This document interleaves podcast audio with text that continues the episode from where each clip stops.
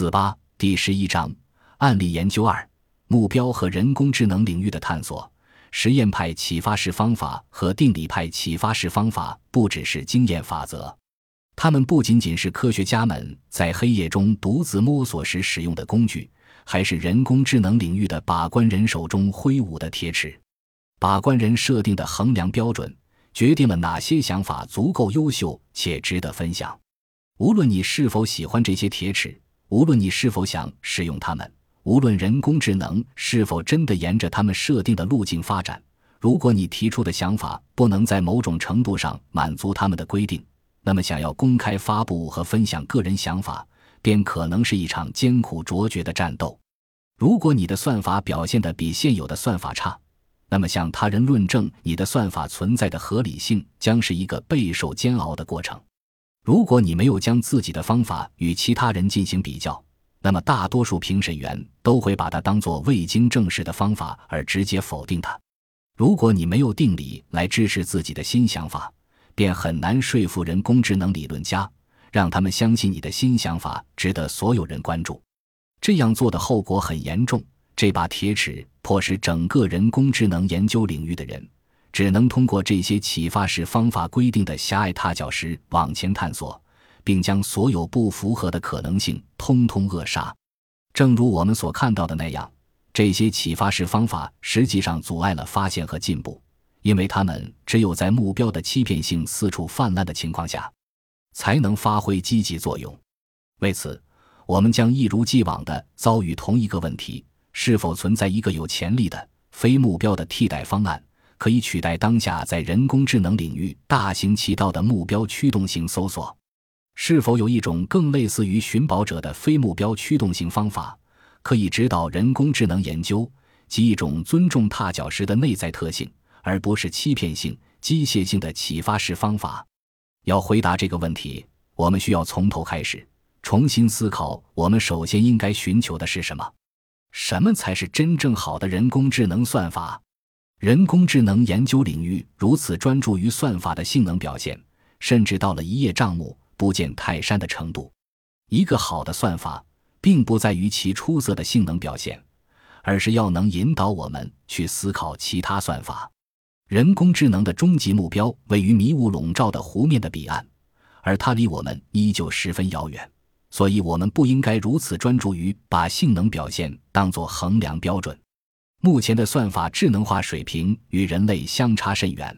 我们目前的探索行为，好比本书第四章中提到的思维实验，即给细菌做智商测试，以期发展出接近人类的智力水平。我们不应该关心超自然算法是否比老靠谱算法好，相反，我们应该问超自然算法是否带来了新的超超自然算法，且后者可以沿着任何有趣的维度继续扩展，衍生新的超自然算法，例如。超超自然可能会创造出比超自然算法看上去更像现实世界大脑的类脑结构，即使它的性能表现更差。我们应该仅仅因为其性能表现比较差而放弃这个新的想法吗？人工智能研究领域的本质毕竟是在进行搜索，而搜索的功能则是发现新事物。实验派和定理派启发式方法能找到的东西比较有限。因为他们筛掉了许多有趣的算法，这就是为什么人工智能的期刊上随处可见关于性能改进的内容，而每位参加会议的人工智能研究者汇报的内容差不多都是自己如何通过各种复杂的技巧将算法的性能表现提升了百分之二。或许一个解决方案是让会议评委驳回更多的论文，因为百分之二的性能改进实在是太微不足道了。不值得放到大会上来宣扬，但真正的问题是，没有人会持续的关注这些算法，因为通过细枝末节的调整，挤出最后一丝性能提升空间的做法，并不会带来令人振奋的洞见。另外，这些纯靠挤压性能提升空间来撑场面的算法，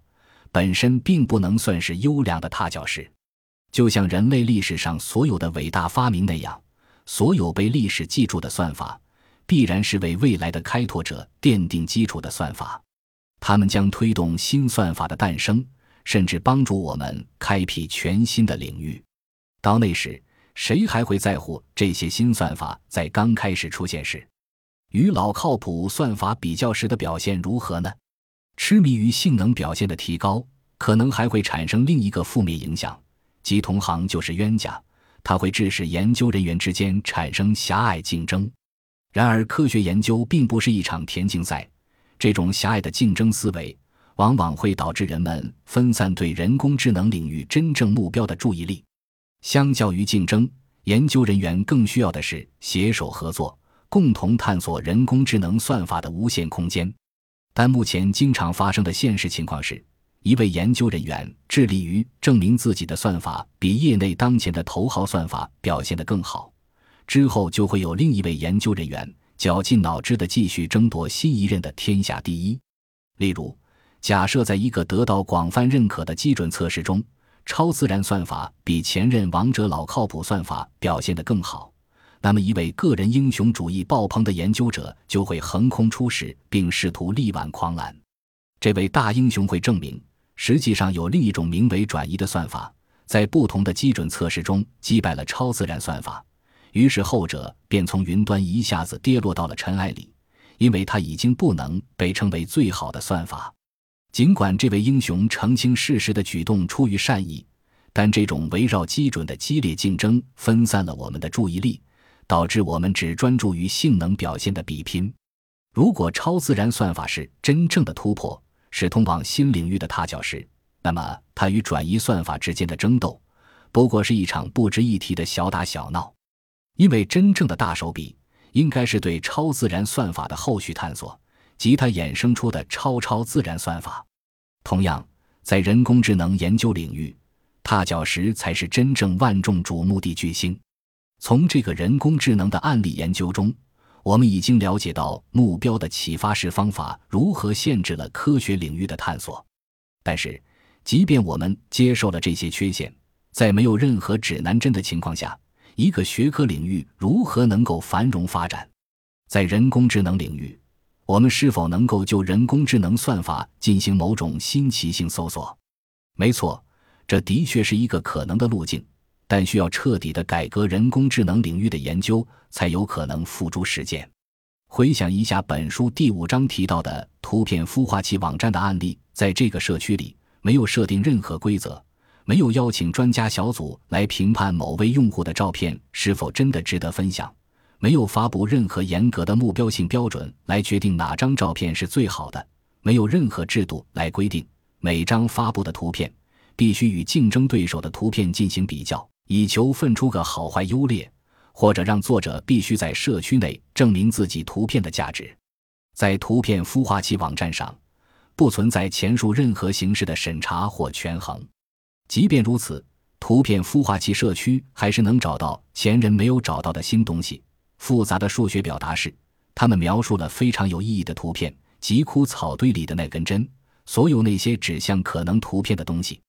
没有人能够独自在图片孵化器网站上培育出骷髅头图片，这需要举全社区之力，而它必须是一个不存在目标驱动型把关人的社区。你可能会觉得这是一个错误的类比，毕竟选择有趣的图片，并不像人工智能研究那样。要求一定的专业知识和经验，在人工智能领域，我们不可能盲目的允许任何有着疯狂想法的人直接向整个业界公布他们的算法。实验派和定理派启发式方法可以保护我们免受这种疯狂但毫无意义的想法的冲击。要求想法的创意者提供某种程度的性能表现证明，至少能确保他们的算法不是一个骗人的绣花枕头。